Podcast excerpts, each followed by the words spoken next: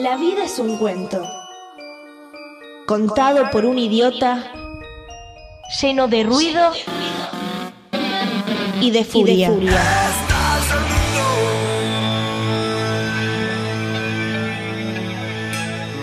Que no significa nada. El sonido y la furia. Un programa no solo literario.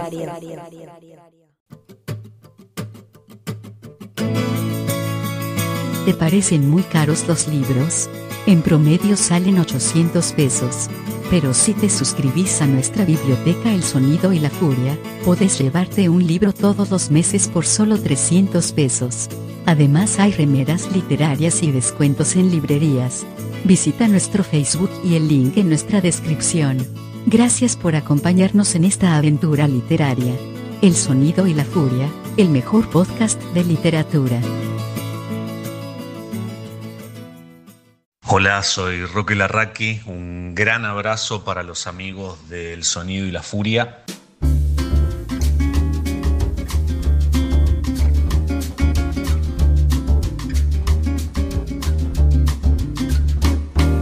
Eh, les cuento que a principios de octubre se editó por Eterna Cadencia La Telepatía Nacional, eh, novela que cierra un trío con mis dos novelas anteriores, La Come Madre e Informe sobre Ectoplasma Animal. La Telepatía Nacional cuenta una historia en por lo menos tres tramas cosidas entre sí. La primera trama, que transcurre en 1933, cuenta la historia de cómo un conjunto de ricachones conservadores con mucho tiempo libre y mucho capital ocioso emprenden el proyecto de construir el primer parque etnográfico de la Argentina. ¿Qué es un parque etnográfico? Bueno, se llamó parque etnográfico o jardín antropológico a verdaderos zoológicos humanos que existieron y funcionaron en diversas capitales de Europa a fines del siglo XIX y principios del XX. Esos zoológicos humanos exponían personas o tribus enteras de pueblos originarios arrancados por vía de tráfico humano de sus lugares de origen para deleite de los visitantes blancos. Esta atrocidad tuvo primero unas formas derivadas del mundo circense, en la línea de los shows de freaks, y luego buscó una legitimación de observación antropológica que a la larga se hizo imposible de sostener y justificar. Volviendo a la novela entonces, tardíamente, cuando estos parques ya no existen en Europa, este grupo de tipos, organizados en un comité que se junta en el Jockey Club, busca repetir y superar esas experiencias en Argentina, para lo cual mandan a traer diversos ejemplares, entre comillas, de diversas partes del mundo. La primera entrega que reciben es un conjunto de indios traídos desde la Amazonia peruana, que traen consigo un secreto que cambia la historia y la desvía a una segunda trama. Esta segunda trama gira en torno a la telepatía sus formas y sus posibilidades. Finalmente, en una tercera trama que transcurre en la década del 50, se cuenta por medio de informes y textos secretos el uso de la telepatía en acciones de espionaje paraestatal. Lo que une estas tres partes, que en principio parecen irreconciliables, son las voces y las miradas de unos narradores personajes que hablan desde la posición del hombre blanco, racista, patriarcal y conservador. En ese tipo de voz y en las limitaciones propias de una mirada así sesgada, se cifra, creo, la propuesta más visible de esta novela. Que hable la voz que da origen al mal, que hable el desprecio hacia las clases inferiores, que hable el racismo, que hable el patriarcado, que en la intimidad de ese habla se desnude su oscuridad, su daño, su estupidez y su horror. En esto y en la participación lateral de un cierto discurso científico puesto a delirar está el vínculo de la telepatía nacional con los dos libros anteriores. También en algún intento de humor y comicidad y en el eco de una historia argentina basada en golpes cívico-militares como el de 1930, el primero, que se alude en informe sobre ectoplasma animal, y en el del 55, que aparece en la telepatía nacional. Bueno, si leen el libro, ojalá lo disfruten. Un gran abrazo. Lunes 17:38. El hogar nos habita y no al revés. Siempre pude, cada noche, volver a casa. Domingo 21:15. Si alguna vez hablamos, te diría sí, me lastimaste. Quisiera que lo sepas para que no pases por la vida sin saber que uno daña. Te pregunto a quién dañé. Martes 045. Del rumor de las lilas arden pequeñísimos verbos insensatos, de ese quiebre silencioso demorado en la garganta. Decir que se muere el lirio, que las madres selvas estallan al frío de la hoguera de la noche crisálida, y quisiera un dulzor menguando este vacío y maduren apenitas las palabras.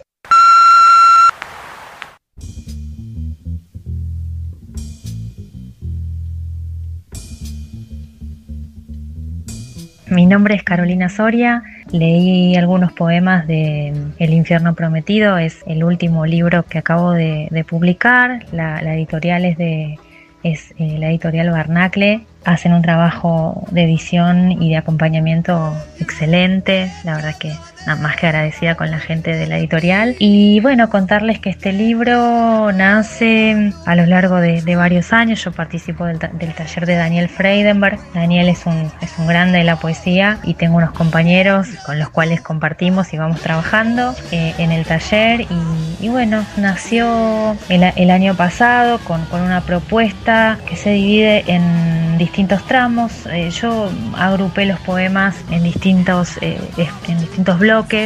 A uno de ellos lo llamo del más acá, el otro es del más allá y, hay un, tercero que tiene que ver, que dice de ningún, que se llama de ningún tiempo. Todos los poemas tienen eh, como título una fecha y una hora. Gracias a, los amigos del Sonido de la Furia por la invitación a, a leer mis poemas y probablemente en breve se haga eh, alguna presentación de manera presencial.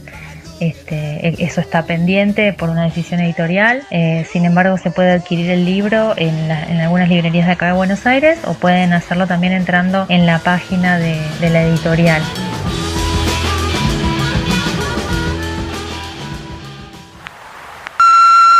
Miércoles 21 a 34.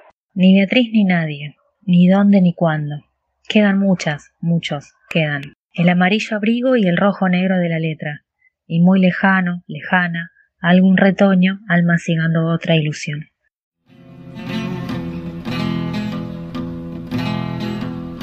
El sonido y la furia.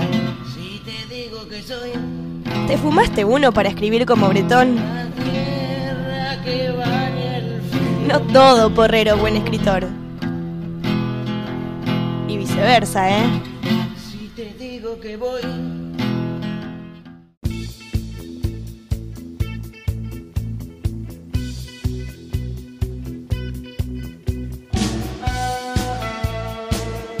Oscar Fingal O'Flaherty Wiles Wilde nació el 16 de octubre de 1854 en Dublin, Irlanda, hijo de William Wilde, un cirujano y oculista bastante mujeriego, y de Jean Francesca Elshi, que escribió algunos versos en favor de la independencia de Irlanda con el seudónimo de Esperanza. Oscar estudió primero en Irlanda, en la protestante Portora School y en el Trinity College de la Universidad de Dublin. Con 20 años se fue a estudiar a Oxford. Allí escribió sus primeros poemas y obras de teatro. También notó la importancia de ser elegante y de aprender los buenos modales. Así, antes que por sus escritos, Wilde se hizo famoso por su extravagancia entre la alta sociedad londinense. Capas, abrigos, pieles, sacos de terciopelo negro, girasoles y lirios en el ojal o en la mano lo llevaron a la tapa de la satírica revista Punch y Patience. Lo apodaban The Too Utterly Utter, el demasiado absolutamente absoluto. En el futuro inmediato, Wilde sería un escritor y conversador de éxito, un exótico y fulgurante representante del esplendor victoriano. Si bien contaba con los ingresos de su familia y el dinero que ganaba en sus conferencias por Estados Unidos y Reino Unido, Wilde gastaba más de lo que generaba. Tuvo un parate de despilfarro cuando en 1884 se casó con Constanza Lloyd, huérfana de un consejero de la reina. Los recién casados compraron una alta casa en Londres y fue ahí donde nacieron sus dos hijos varones, Cyril y Vivian. En esos años, White escribió sus más importantes obras, entre ellas, en 1890, el retrato de Dorian Gray, pero un año después conocería a Lord Alfred Douglas. Seguirían obras de teatro como El marido ideal, La importancia de llamarse Ernesto, entre otras, y White ya era considerado el mejor comediógrafo inglés. Su apogeo fue también el comienzo de la dramática caída. Wilde, que prácticamente había abandonado a su mujer e hijos, vivía con Lord Alfred Douglas y esta situación motivó un áspero enfrentamiento con el padre de Douglas, el, el marqués de Queensberry, concluido en los estratos judiciales con la condena de Wilde después de un proceso totalmente humillante a dos años de prisión y trabajos forzados, que el escritor pasó en su mayor parte en la cárcel de Reading, en el condado de Berkshire. Era el final de todo, la muerte civil de Oscar Wilde. En 1896, mientras estaba en la cárcel, murió su madre. Ese mismo año, a causa de la ejecución en su misma prisión de un detenido, el ex sargento Charles Woolridge escribió La balada de la cárcel de Reading. En los primeros meses de 1897, poco antes de expiar su condena, redactó De Profundis, la carta a Lord Alfred Douglas que se publicaría en dos partes. Wilde salió de la cárcel de Reading en mayo de 1897, pasó en el anonimato a Francia y luego a Nápoles, volvió a reunirse con Lord Alfred Douglas hasta que este lo abandonó hacia fines de año y Wilde regresó a París. En abril de 1898 murió la que había sido su esposa, Constanza, y en mayo el escritor se mudó al Hotel d'Alsace, donde habría de residir hasta su muerte. Wilde, a pesar de sus 40 años escasos, era un hombre terminado, que se emborrachaba cuando sus modestos medios se lo permitían. En 1899 volvió a encontrar a Lord Alfred Douglas, que acababa de heredar de su padre, y había organizado un estad de caballos de carrera en Chantilly. Hubo alguno que otro encuentro y unos pocos préstamos de dinero, pero ya Douglas no quería saber nada con ese viejo harapiento, y lo echó luego de una terrible escena. Wilde no se volvió a recuperar. Su antigua sífilis se agravó y murió en París el 30 de noviembre de 1900. Tenía 46 años.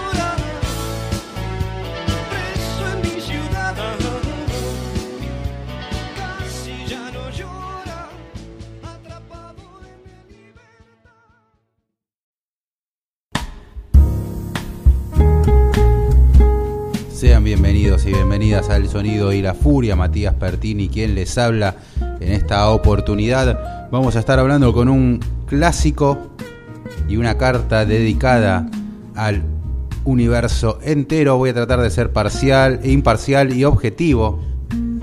El mejor escritor británico del siglo XIX, Oscar Wilde. Mientras están lloviendo trompadas, golpes y gente gritando Dickens, voy a presentar a Luis Alexis Leiva. Buenas noches, gente. Y digo buenas noches porque, por supuesto, la literatura sucede de noche eh, y en la cárcel, en este caso, porque vamos a dedicarnos a una carta, a una extensa carta que eh, para mí es el epítome de, de la obra del querido Oscar Wilde, que es De Profundis. Una. una obra Carta maestra. barra ensayo, porque en un momento Sí, se olvida de sí, la carta, sí, se olvida totalmente. de a quién va dirigida y se va y habla del arte y demás. Y cuando ah, Wilde empieza a hablar del arte, Eh, creo que es- su materia, es lo que él hace, ¿no? Y en ese, y en ese hacer eh, termina postulando eh, su- su- posturas nuevas sobre el arte y formas nuevas de entender el arte. Y me parece que se fue al carajo. Así, Sí. digamos. Lo Sí, sí, volví a leer para, para, para esta No, es tremendo, hay unos pasajes que son tremendos. creer. Vos sabés que previo eh, la, la carta que él escribe eh, en, en De Profundis es una carta que la escribe en 1897. Pero en 1891 Wilde saca un ensayo que se llama El alma del hombre bajo el socialismo. Que Sí, yo la sí. conseguí en algún Sí. momento y es tremendo y es casi una previa de esto, ¿no? Él ya empieza Ah, a hablar mirá, ahí, mirá. analiza el arte, es un ensayo donde él habla de el socialismo no marxista, sino lo que él habla es de un socialismo liberal, si vos querés, que habla del artista. En el sentido en que ellos entienden el liberalismo. Claro, sí, sí, sí. Eh, y en el cual él habla de un de que el artista tiene que ser un ser totalmente individualista Claro. Y habla desde ese lado, ¿no? Entonces habla así de una cuestión desde el ser procurando su arte y el hombre totalmente entregado al arte y un montón de ideas más que es un libro fenomenal. Pero claro, después vino este. Claro, claro, después, después llegó. Eh, Vos sabés que va- vamos a las primeras impresiones. Bueno, la mayoría de la gente conoce la historia, todos sabemos que Oscar Wilde eh, fue muy exitoso, iba a ser tal vez el artista más importante de su época en vida. ¿no? Sí. El, artista, el escritor más importante de su época. Lo era. Lo, y, y sí, Hacía giras, y, podía él. haber seguido incluso. Él hacía giras, o sea, imagínate un escritor del siglo XIX, también que afines, Claro. pero que iba a Estados Unidos y generaba un caos, o sea, su presencia, eh, eh, bueno, no pasaba jamás desapercibido. Por otro lado, claro, por claramente. su vestimenta, por sus flores que se ponía. Viste cómo están las flores presentes, ¿no? En la obra del el retrato de Dorian Gray empieza describiendo las flores. Sí. Después, eh, bueno, acá en De Profundis, él menciona muchas veces que le regalaba flores también a. Y es que la, es que la idea, Douglas. es que la idea de las flores me parece que va por el lado del adorno, ¿no? Más que por la idea de la naturaleza. No, aparte no esa idea toca- de la belleza absoluta que puede llegar a tener una flor, ¿no? La importancia de una rosa, la perfección, el aroma. y lo efímero que era. También. Y eso lo hacía más importante todavía, más bella todavía porque moría. Pero el- el- me parece que, bueno, todos conocemos, como dijimos, la historia de este romance que han tenido. Obviamente en la carta él se cuida mucho, él siempre dice amistad y, y- y tira, de, viste, como unos, como unos, unas ideas de, de decir los rumores que, di- que dijeron, las cosas de las que nos acusaban, ¿no? Y va tirando cosas para... eh, porque para, para él todo lo otro era demasiado vulgar. Sí. ¿no? Ujú. Todo lo- lo- digamos, todo el interés sexual o escandaloso que podía tener la situación que lo llevó a él a la cárcel A ver, ahí. eh, era, era absolutamente vulgar para él, no tenía ni, ni la más mínima importancia eso en ese punto. Sí, a ver, Oscar Wilde se vio preso por un juicio primero totalmente armado, en el Sí. cual eh, Lord Alfred Douglas, la- su amigo, Su este amigo, joven rubio y bello Para que mí siempre fue Pussy, pero es Sí, Pussy. bueno. Este joven que, que P. dolores de cabeza le trajo a Wiley, que lo, lo tuvo totalmente atado a él y a su merced, era hijo de el marqués de Queensberry, ¿no? Que es Claro, un sí, sí. señor marqués, o sea, con todo lo que eso significa, una persona de... De- sí, de la- de la alta sociedad, con todo un protocolo a su alrededor y una imagen que tener. Con todo lo Eh, que importa eso en Inglaterra. ¿no? Claro, y bueno, de golpe tener un hijo tan lisonjero y libertino, no, le- y encima para colmo, porque si él hubiera tenido una relación, si el- Alfred Douglas hubiera tenido una relación con otro pibe, era, una, era otra historia, pero tenerla con Oscar Wilde era ya estar en el foco público. Claro, porque aparte de tenerla con una persona absolutamente conocida por los escándalos ya. O sea, teniendo en cuenta, tengamos en cuenta que las obras de él se empezaron a prohibir de entrada. Digamos. Él ya Sí. llamó la atención de los periódicos y de, y de la prensa cuando aparece como un dandy. Y empieza a, a erigir esta imagen del dandy. Y eso que estaba casado y con hijos Wilde, ¿eh? Pero, Pero bueno, la- la moral victoriana exige eso. Claro. Que vos te- estés casado, no importa que hagas tu vida aparte, pero eso no se tiene que saber ni se tiene que decir.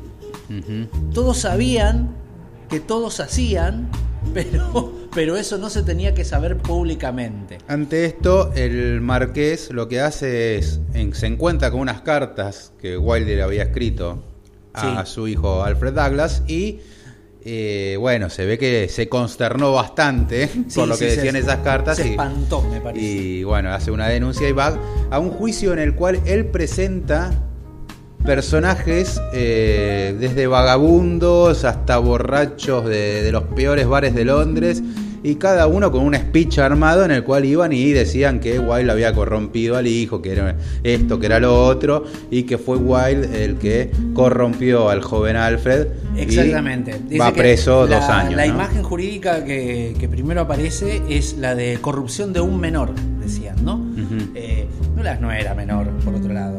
Digamos, menor en cuanto a. no y sé. aparte fue más corrompido Wilde que, que Alfred. Sí, sí, sí, sí, totalmente. A ver, eh, la- lo que narra de Profundis, a mí al principio cuando lo leí la primera vez, medio que dije, pero esto parece un programa de chimento, ¿viste? Wild despotricando, contando que lo bancaba al joven Douglas, que por culpa de él estaba preso, que por, que por culpa de él estaba preso, que por culpa de de él había eh, entrado en la quiebra, que había dejado de escribir, que ya no podía crear nada. Claro, termina decís- convirtiéndose como un reclamo histérico, Claro. o reclamo eh, ofendido, por decirlo de alguna manera, de, de un amor. ¿no? Y vos vas por la página 70 y decís, bueno, pero ¿por qué tengo que estar leyendo todo esto? Claro, tranquilo, ¿por qué lo odias tanto? ¿no? Uno piensa- A ver. Cuando empezás a darte cuenta por qué. lo Como diría tanto. el hijo de Oscar Wilde, Oscar eh, Enrique Bumburi, que toma su nombre justamente del personaje que se crea en la importancia de llamarse Ernesto. Sí. Bueno, Enrique Bumburi saca de ahí el nombre Bumburi. Él tiene una canción en la que dice: No se puede odiar a aquello que no se amó. O sea, un odio semejante solamente puede surgir de un amor que ha sido No también. está mal, ¿eh? No está nada mal. no y si no te es indiferente, digo, a ver, ¿cuánta gente hay que te, te puede caer mal? Un montón de gente. Ahora, que vos la odies con encono y empecinado, y es porque realmente te sentiste Algo, traicionado, claro, claro, algo. Algo de ese amor se rompió y esa rotura del amor, ¿no? Y hace que eh, el odio sea más fuerte en todo caso. Vos sabés que, bueno, pasa eso. En algún momento creo que durante la obra es, bueno, es, a ver, ordenemos. Lo acusan de esto, White se defiende porque igual primero querían mandarlo preso al padre de Douglas, no al padre de Pussy Bossi lo quería mandar preso porque decía que lo hostigaba, que no sé qué, bueno, denuncialo. El otro lo denuncia y le hacen una contradenuncia y ahí Oscar Wilde pierde. Eh, y va preso él, no Bossi. Bossi no, va a ningún lado, y se queda. Bussi jamás lo fue a visitar, una mierda. Claro, y, la carta y de Profundis arranca diciendo, bueno, te voy a escribir, te escribo ahora porque no debería hacerlo, porque vos no me escribiste hace tres años que no sé nada de vos. Vos no me escribís, yo estoy acá por tu culpa y vos ni siquiera me escribiste. Ni siquiera estamos hablando de que lo fuera a visitar. No, no, ni, que ni eso, claro, no me escribiste y porque por tu silencio me veo obligado a escribir. ¿No? Es, es esa idea de la carta.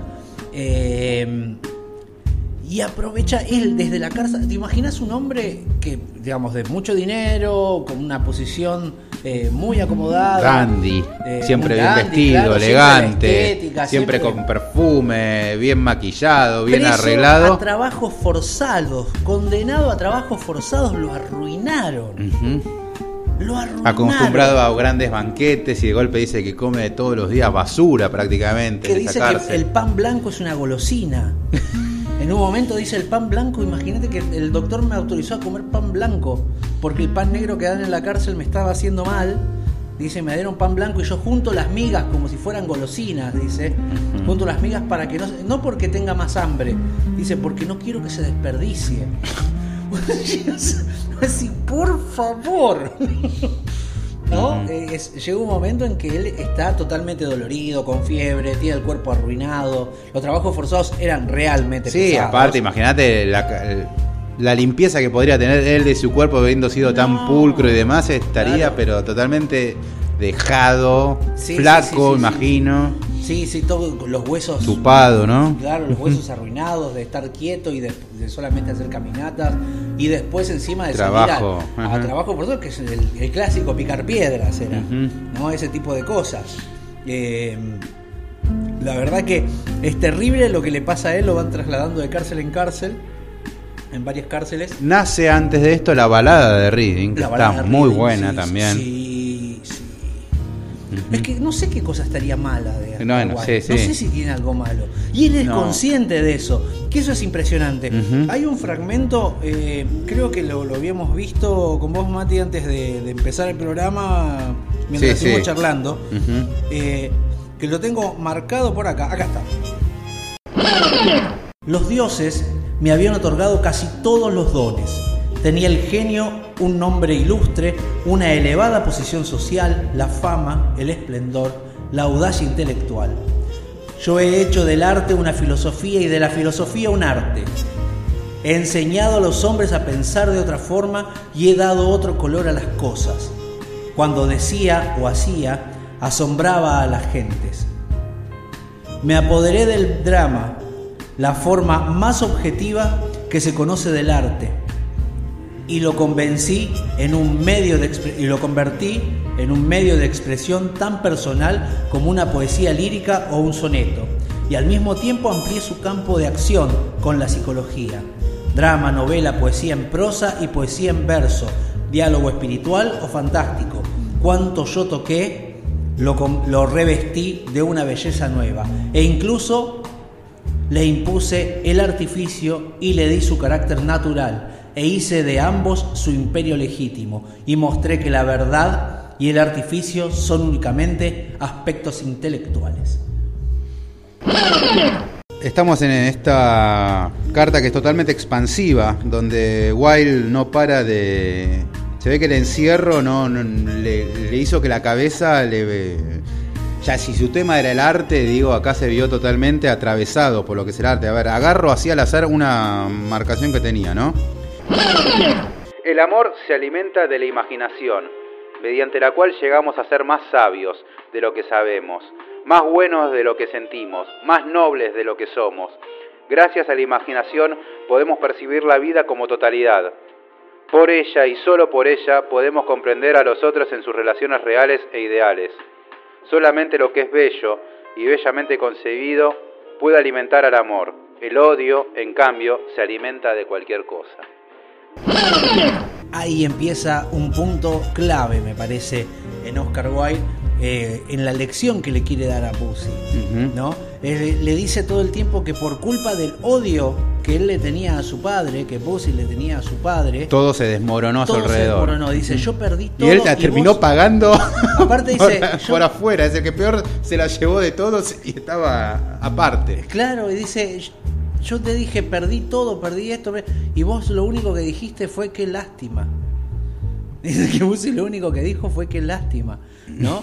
Y, y él comprende algo que estaba, que él no usó en su obra. Esto es impresionante, porque acá hay un como, un, como una especie de estética del arte y su forma de hacer las cosas, ¿no? De crear. Cuando él habla de Dorian, en Dorian Gray, ¿no? Habla sobre la estética, sobre lo importante de la belleza, sobre- ¿no? Va sobre todo eso. Y él dice, yo no, yo quería eh, consumir todo lo que eran las cosas bellas del mundo, pero me olvidaba de las partes sombrías. No quise saber nada con el dolor, no quise saber nada con eso. Y en la cárcel, él conoce lo que era el dolor. Y ahí le da encima lo que hace, que eso, eso solamente una persona que es, que es como Oscar Wilde, un único como él, un diferente como él, puede entender. Un artista. Un artista Como puede un artista puede afrontar la vida, ¿no? El dolor como arte. Darle un rango estético al arte. Y ahí nos vamos a meter en un terreno donde él habla justamente, ¿no? En esa frase que acabo de leer, él le dice, vas y yo podría estar odiándote y sin embargo me quedo con el amor. Y a raíz de eso, después le dice, yo te perdono. Perdono todo lo que me has hecho.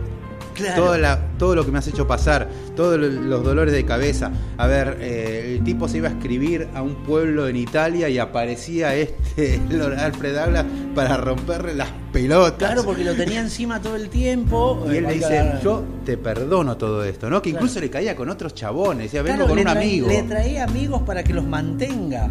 O sea, y se la pasaban comiendo y cenando y De joda a partir de la guita de él. Era impresionante. O sea, después de todo eso le dice, yo elijo perdonarte. Y a raíz del perdón nos vamos a meter en la parte cúlmine de, Sí, de Profundis, sí, sí, sí. que es el arte de perdonar y la importancia de perdonar y la imagen de Cristo como la epítome del dolor y del perdón. y del poeta. Además. Él dice que Cristo es uno de los poetas. Es buenísimo lo que hace porque él reinterpreta la religión. Él dice, a mí no me sirven las religiones, yo no puedo creer en las religiones. Pero la imagen de Cristo él la entiende. Y, y arranca todo desde una frase que me gustaría leer que dice así. En realidad el dolor es una revelación, pues por él uno conoce aquello en que nunca se había pensado y se considera la historia bajo un muy distinto punto de vista.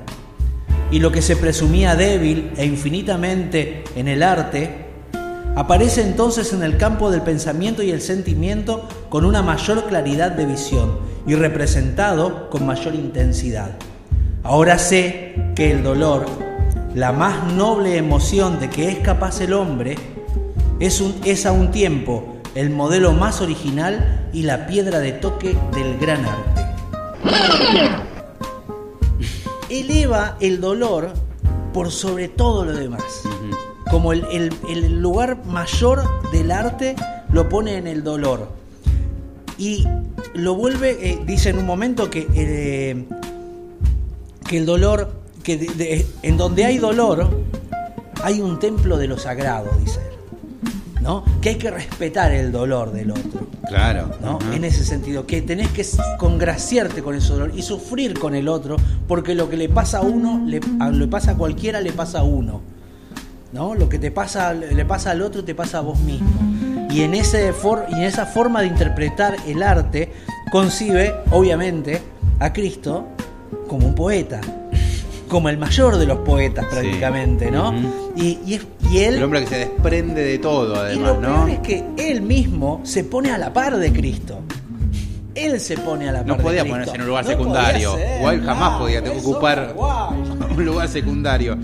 No. Aparte habla de la importancia, vuelvo a citar a Wilde, ¿no? Y lo más terrible no es que destroce el corazón. Los corazones han sido hechos para ser destrozados, sino El problema es que se vuelvan piedra. O sea, un corazón que no sienta. Ese es el peor de los castigos. Brillante, brillante, eso es brillante, sí. De- Sí, Hay que destruirlo al corazón. El corazón está para eso. Está bien que sangre el corazón. Lo que está mal es que se vuelve a piedra. Que es algo que vuelvo a lo del el ensayo que yo les había mencionado antes, que es El alma del hombre bajo el socialismo, donde él habla, ya empieza con la idea de que un artista que no sufre, si un artista no sufre, jamás va a poder sacar lo mejor de él.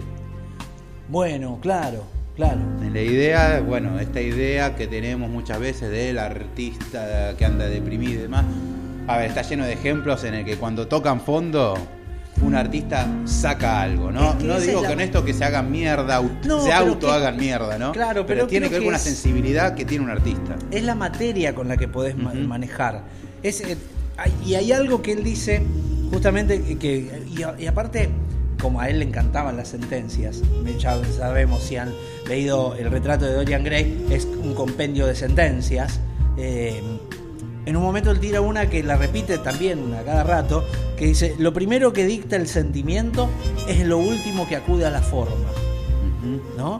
Entonces, eh, a la forma quiere decir al arte, ¿no? A cómo ejecutas tu arte. Y él siempre está hablando del fondo y la forma, constantemente. Está hablando lo que. Y los sentimientos no es.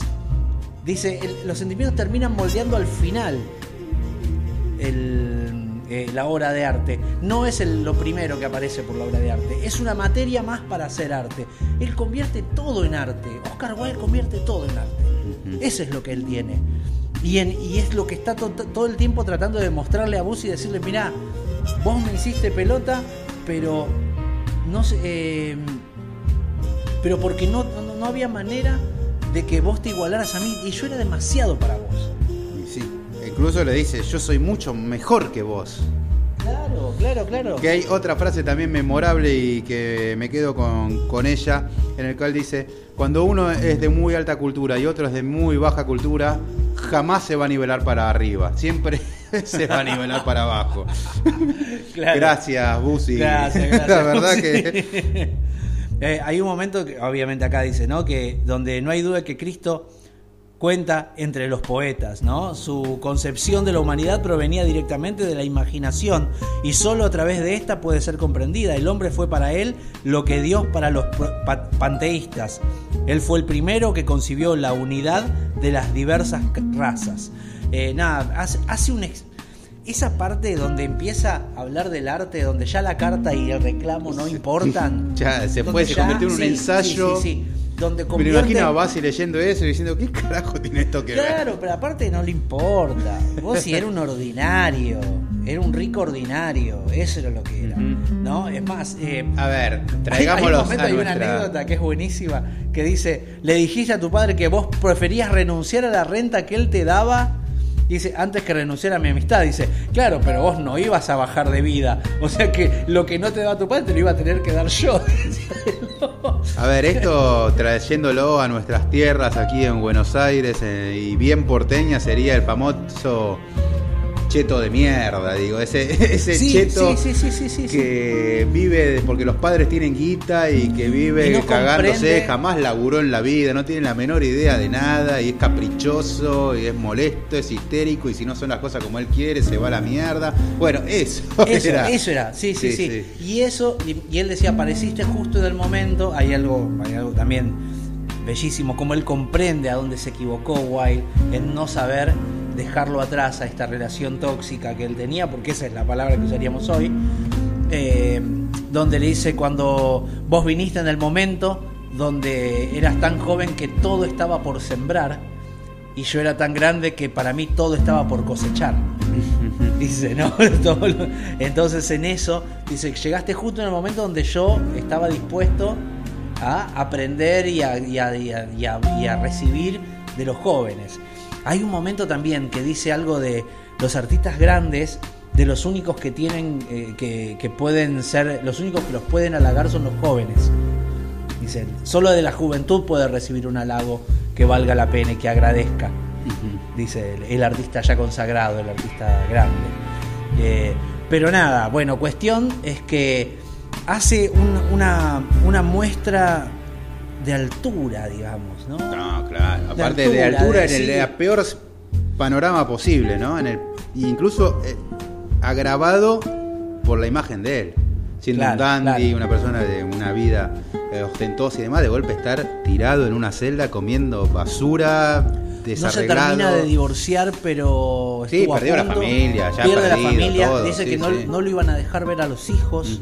Y eso, ver. cuando le hicieron eso, que fue, va sobre Esa el final de la carta, cuando va sobre el final de la carta, y él dice, no me dejan ver a mis hijos, y eso Y ya que no se le iba a lo ver puedo". jamás. Dice, ya está, ya eso no lo puedo. Imagínate esa acusación hoy, que, que te acusen hoy, en pleno siglo XXI, de corromper un menor, es gravísimo. Imagínate en una sociedad victoriana. O sea, Claro. era el peor ser humano, pero que podía existir sobre la faz de la tierra. Claro, No. aparte no podía volver ya, digamos, era todo era eh, todo era peor para él.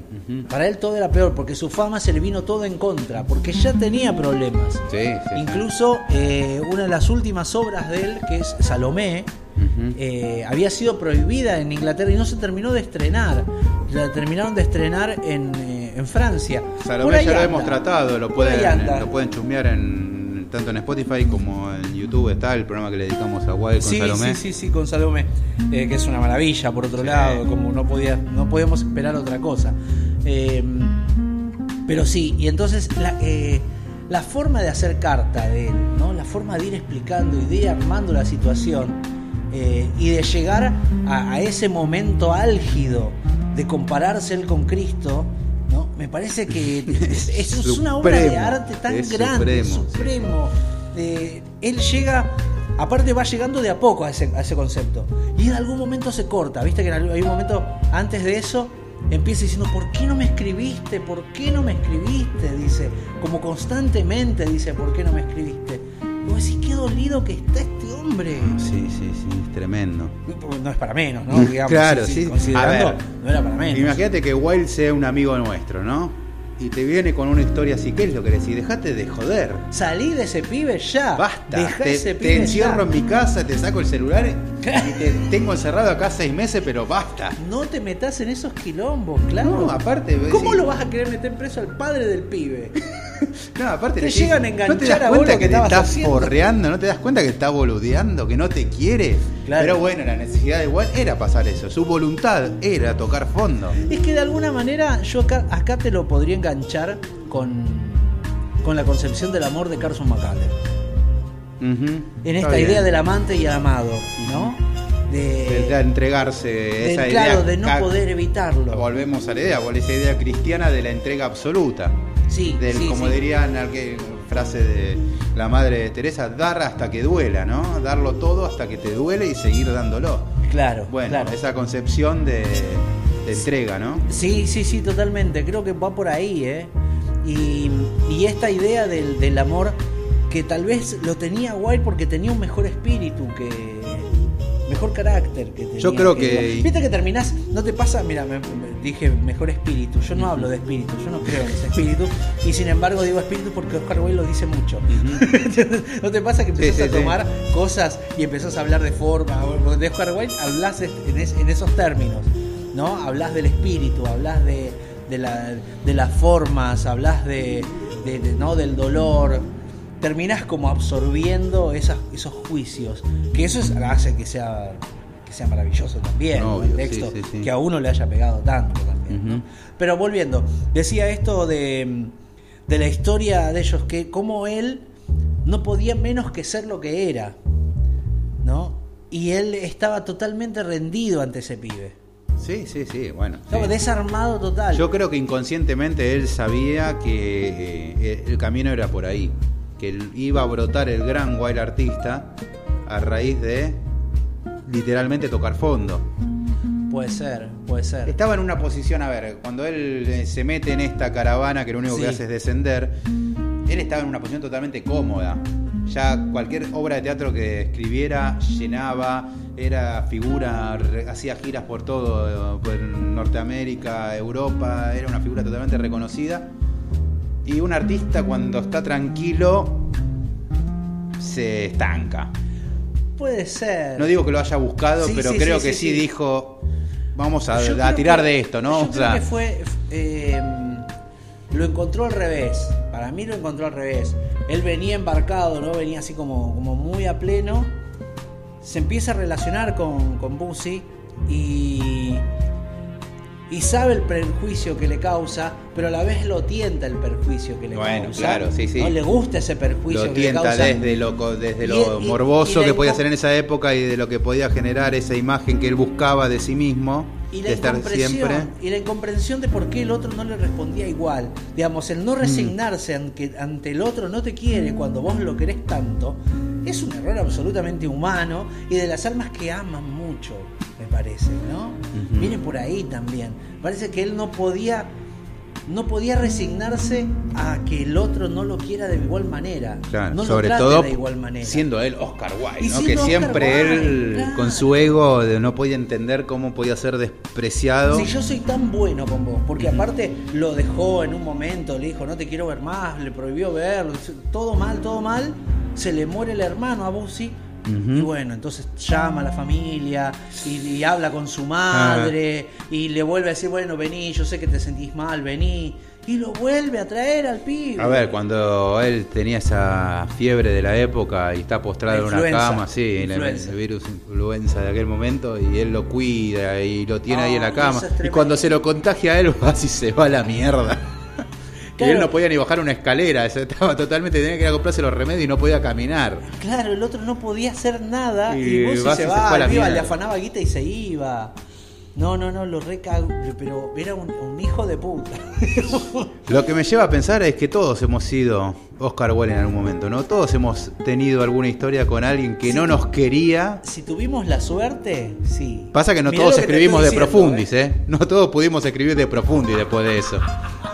Claro, de hecho, conozco uno solo que lo hizo. Pero todos hemos sido boludeados por alguien Yo alguna creo vez, ¿no? que ese tipo de experiencias lo que hace es que comprendas más de profundis. Y claro, bueno, No, sí. no al revés, no, no es que puedas escribir de Todos profundis. hemos querido y no hemos sido queridos e incluso, en el peor de los casos, hemos sido boludeados por quienes hemos querido. Y eso es tremendo, ¿no? Claro, es llegar a ese punto donde vos no podés entender, por eso te decía esto, esto no poder entender que el otro no tenga, no se conmueva ante el amor que vos tenés por el otro. Que no se conmueva Voy a hacer una confesión. mínimo. A ver. Cuando yo estudiaba en la facultad, Uh, había una chica que me tenía sí. pero a, a sus pies, arrodillado, tirado en el piso prácticamente. Cosa que tiene razón Dolina, cuando uno está tirado en el piso no puede levantarse a nadie. Cuando uno está totalmente entregado, regalado, es cuando menos lo pueden llegar a querer. Dice, la, Claro, mina, claro. La mina o el hombre va a querer a aquel que lo ve firme, casi como que le importa todo nada, no al tipo que está rogando en el piso una gota de, de amor. Digo, bueno, eh, cerramos paréntesis. Eh, yo estaba en esas condiciones y la chica me dijo, a mí me caes re bien, me divierto con vos, pero no tenés auto. Ah, la puta madre. Y nada más lejano en mi vida estaba la posibilidad de tener un auto en ese momento. Claro, claro, claro. Y bueno, viste cuando decís, no hay caso, che. No, así no, claro. Así no hay posibilidad. A mí no me han querido por ya tener un hijo, imagínate. Bueno, sí. Esa es fuerte. Ya no, o sea, la conclusión es que ya no te querían de entrada. No, claro, eso que me estás diciendo es una excusa. di- Directamente Porque no si a vos te gusta alguien, ¿qué te importa si te viene a buscar en auto, en taxi o a caballo? Digo. O tener un hijo, un perro y una casa, claro. Claro, digo, no. O sea, de entrada ya no te quieren. Claro, claro. Y lo que le pasó a Wilde es que de entrada no lo quisieron, que le estaba cómodo, se divertiría, lo que vos Que, que quieras. lo pero- halagaba, que él lo trate bien y todo eso. Era un vanidoso, un egoísta. ¿no? Un mal tipo, un mal tipo, digamos. Y en eso, claro, vuelve, vuelve toda esta situación del amor, pero a un punto exageradísimo, donde te metes en unos quilombos que cuando estás ya ahí no podés creer que estás metido ahí. A ver, este Oscar Wilde enamorado, en mi lugar, lo que hubiera hecho obviamente era endeudarse hasta la cabeza, pero ir con el auto. Claro, claro, claro. claro, Cuando el auto no era el tema. O sea, Claro, después te van a pedir un siempre- avión, pero no importa. Siempre iba a faltar algo, claro, claro. sí, claro. sí. Y lo que faltaba era, no te quiere. Conclusión, por hacer un cierre a este programa. Claro. Si no te quiere, como diría Dolina, no te quiere. Eh, No se puede mirá- mirá exigir cómo- a alguien que te quiera. Mirá cómo vamos a, cerrar con, con Dolina. Hay una frase de Dolina que a mí me encanta que dice: eh, sorprender a alguien que no. a sorprender con gestos amorosos a alguien que no te quiere es ante todo una grosería. Además, sí, claro. Y me parece que. El famoso rompepelota, ¿viste? Que le Claro. manda mensaje, esto, lo otro. No entendés, no hay manera, ¿eh? Si no te quiere, volvemos. Claro. No hay vuelta atrás. Alejémonos de ese tipo de relaciones, gente. eh, A no ser que vayan a escribir, como les digo, de profundis, ¿no? Y que se la banquen, así como cuando él, ¿eh? Que Hay termine bancártela, ¿eh? saliendo cual Cristo de todo Claro, esto, ¿no? Claro, creo que, bueno, nada, eh, es un clásico que me parece que los que eh, nos hemos metido hace un A ver, tiempo- esto era una carta que no está destinada a ser publicada. Digo, esta era una carta personal. A mí me parece unas ganas de Se publicar. publicó en 1905, obviamente con Oscar Wilde ya fallecido. Claro, pero me parece que había una búsqueda de que sea reconocida, porque justamente el tiempo después él sale, va a buscarlo de vuelta a vos, sí. Lo busco. Ya en, en- en París, él arruinado. Sí, sí, de hecho muere, borracho. muere en el 1900, dos años después. Claro, él eh, borracho, totalmente alcohólico. Dice que lo que él dijo cuando estaba en un. Algunos dicen que murió de meningitis, otros que dicen que murió de que tenía que- sífilis sí, o que, estaba- tenía. Se la pasaba borracho. sí, Dice, estaba, estaba muy mal. Dice que fue a un bar y que se cuenta la leyenda que decía casi lo último que dijo antes de desmayarse de borracho fue estoy en eh, entre esas cortinas y yo hay un problema, dijo. Nos, nos odiamos demasiado, dice, y yo lo- ya lo vamos a arreglar. Uno de los dos va a sobrevivir y cayó desmayado. o sea que imagínate. Pero sí, él, él se, se hacía llamar eh, Belmont, si no me equivoco. Mirá. Mel- Melmont. Ah, sí, sí, sí. Conde sí, Melmont, sí, sí, o algo sí. así se, se hacía llamar. Eh, París, claro, tuvo que cambiar de nombre, todo. Claro, no, sí, no, sí. no pudo hacer nada, ya estaba, se arruinó completamente. Imagínate- Y estas cartas rescatadas, Sí, imagínate el, el nombre de él totalmente tachado. O sea, cualquier cosa que escribiera no iba a salir, ni- por más genial que sea, nadie lo iba a publicar. No, la obra de teatro nunca claro. más iban a, a llevarse a cabo. Ya estaba en bancarrota porque su única fuente de ingresos era su arte. sí, sí, y todo, y como él debía tanto, todo lo que él publicara. Sí, se estaba lo- embargado. Todas las, la- la- las ganancias que pudieran dar sus derechos de autor iban directamente a sus acreedores. Que, que se lo comieron vivo. Y la verdad que fue tremendo, un final espantoso para, un, para uno de los mejores artistas del siglo XX, del siglo XIX, pero por lejos, por lejos. Si no, el mejor inglés. Va, no es inglés el pero- Es irlandés. El irlandés. Pero bueno, sí, Britania, Por ¿no? Las islas favor, de. Ujú. Qué bestia. Y, y nadie mejor que él podía haber hecho semejante carta. Creo que bueno, eso nada más por ahora, porque si no es leer la carta completa. A ver, se consigue por dos mangos, ¿eh? Yo Así tengo una edición, de- hablando del momento de ediciones. Excelente esa edición, muy buena editorial, no sé qué fue desde la vida, yo tengo un montón de, de textos de ahí, muy buenas las traducciones. La edición es Fontana. ¿sí? Eh, Fontana, eh, Ediciones Comunicación, punto Sociedad Anónima, edición íntegra, tiene una, un prólogo, una, una, digamos, una, una biografía y un estudio previo que está muy lindo, cortito, bien al paso y está bastante bien, la traducción, todo. Eh, la verdad que yo recomiendo mucho eso. Tiene una foto de alguien que no sé quién es, que está así como Dijeron, ¿te parece más o menos Oscar Wilde? En realidad no, pero no importa. Ya te digo quién es, pero viste que siempre usan obras de arte que ya perdieron los derechos. Entonces Claro. las usan, claro, claro. Todo claro. para abaratar costos. Eh, mira, tiene una traducción de Enrique Campbell. Eh, La traducción es de Enrique Campbell. Y eh, el prólogo y presentación de Francis L. Cardona, doctor en historia y catedrático. Ok. Bueno, las comunicaciones. Eh, la verdad que sí, eh, recomendable. No se lo pierdan, de verdad, porque para Yo tengo leer- la edición del Corregidor, pero del Ah, año del 99. Corregidor, Mirá, claro, es del Y el mm, prólogo es de Luis Gregorich. Obviamente este texto siempre tiene que venir con un prólogo y hay que leerlo porque te va a poner un poco en, en sintonía de lo que vas a leer, ¿no? Quiénes son estos personajes y, y la historia, ¿no? Que es muy importante. Así que, nada, esta edición del corregido que la tengo, de- pero de muchísimos años a- atrás, ¿no? Yo me tuvo una...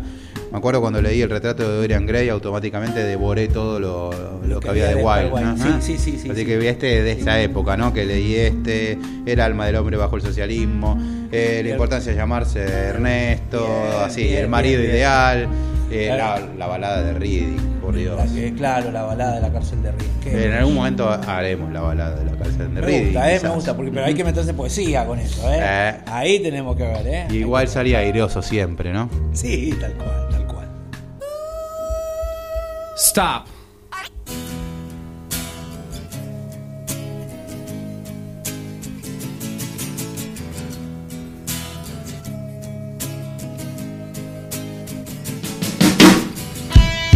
Nos vamos despidiendo. Qué lindo que es hablar de Oscar Wilde, por favor. Qué pedazo de autor, qué pedazo de artista. Todo, todo, todo lo que tenga la firma de Oscar Wilde está bien. Llovieron libros. Así es, llovieron libros de eh, Azul Francia principalmente. Sí, sí, sí. Eh, y tenemos, eh, bueno, nada, vamos a empezar de a poquito. Doy dos y dos, Mati. A ver. Tenemos aquí a Vanessa Diambra con la contrafábula. Recientemente Bien, editado. virgencita Y acá la tengo- rosa, me encanta Sí.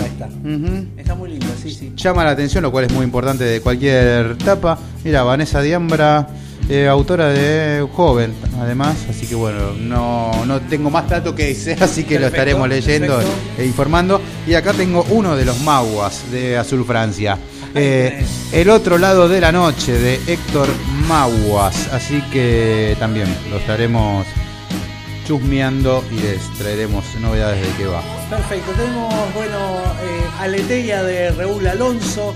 Sí, también lo hemos pedido antes, está en la biblioteca Está en la biblioteca, Furia para sí. suscribirse y nos llegó la novedad de novedades. Francisca Maguas, la misma editora de Azul Francia, acaba de publicar en París Son las 11, una etapa espectacular por otro lado. Sí. Y que por supuesto nos vamos a dedicar a leerlo y a traerle algunas novedades. Le mandamos un abrazo enorme a Francisca porque está haciendo un laburo increíble con Azul Francia, no nos vamos a cansar de decirlo. Y para poder quedarse con alguno de estos libros seguramente tienen que ir a nuestra biblioteca del sonido y la furia y suscribirse por 300 pesos mensuales nada más. Ustedes se llevan seguro un libro todos los meses. Se Y- están llevando todo, están volando. Están volando, sí, estamos como los bancos enfrentando una corrida, ¿viste? Empezaron a caer a ver si tenemos los fondos y bueno, estamos dando, estamos, estamos dando todo lo que ustedes depositaron, está saliendo, quédense tranquilos, que- tenemos espalda de libros para, para hacerle frente. Lo que me llama la atención es que nos están pidiendo un montón de libros y nadie pide uno de otro, es como que están todos de acuerdo. Sí, ¿viste? ¿Viste? No, Sí, no, sí, no, sí, no sí, es que dos pidieron el mismo, no. No, no, to- todos parecen coordinados. Pero otros libros también que, que tengo aquí para mencionar que están pronto a caer, que es Hernán Díaz a lo lejos de el editorial Impedimenta. Hernán Díaz es un escritor argentino que vive en Nueva York y que Epa. está ya hace más de 20 años y bueno, vamos a estar hablando con él seguramente para que puedan tenerlo presente. Es una novela que aparte estuvo... Está escrita en inglés de un escritor argentino y es traducida, lo cual ya es una rareza absoluta. sí, Y bueno, obviamente tuvo un montón de buenas críticas y demás, así que se los estaremos acercando y presentando. Por lo pronto, otro que tenemos también para mencionar es El Ángel del Olvido de, Maja- de Maya Haderlap, que es de también otra novela de una austríaca en este caso, así que les estaremos también dando novedades, tiene un montón de buenas críticas, así que Bien, esperemos bien ahí, que así sea editorial periférica. Perfecto, perfecto.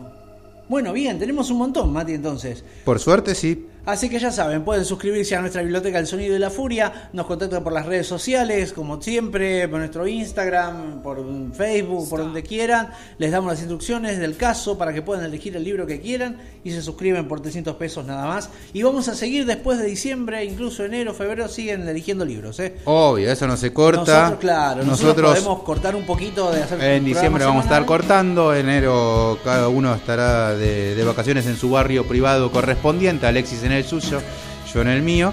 En las quintas de Alvear. Claro, sí, sí. Así que, pero van a seguir teniendo novedades y van a seguir subiéndose cosas, así que no los vamos a abandonar, pero por nada. Es más, ya tenemos varios libros para la temporada que viene ahí ya marcados y demás, Uf, sí, que sí, viene sí, con viene. todo. Pero por lo pero en principio hay que terminar esta y queda bastante por delante. Sí, y... Quedan un par importantísimo por delante. Sí, sí. Así que lo que les iba a decir también es que, bueno, en el en nuestra digamos, en la, en la, en la página que, que distribuye eh, este podcast, que es en anchor.fm, uno puede también, si no está en este país o está demasiado lejos, o está demasiado lejos de nosotros para hacerle llegar los libros, también nos puede dejar algunos morlaquitos A por la ahí. gorra. Claro, a la gorra y algún par de, de- de opciones. Así que también en Instagram figura, es más, eh, digo, quiero decir en Spotify. Si se fijan abajo en la descripción, figura el enlace donde ustedes pueden sponsorear nuestro podcast y se lo vamos a agradecer enormemente. Pero bueno, creo que lo importante que todos piden con qué carajo nos vamos a ir de. ¿no? Y Oscar Wilde merece todo de nosotros. Así, directamente. Gracias, Oscar Wilde, por haber pasado por esta tierra. Para cerrar de Profundis, nos vamos a despedir escuchando esta gente hermosa inglesa también, de la Britania en realidad. Así que nos vamos a ir escuchando a Placebo con su canción Without You, I'm Nothing, coma. Hasta el episodio que viene, gente. Lean mucho, escuchen mucha música y si se animan, escriban. Strange infatuation seems to grace the evening tide. I'll take it by your side. Such imagination seems to help the feelings slide. I'll take it by your side.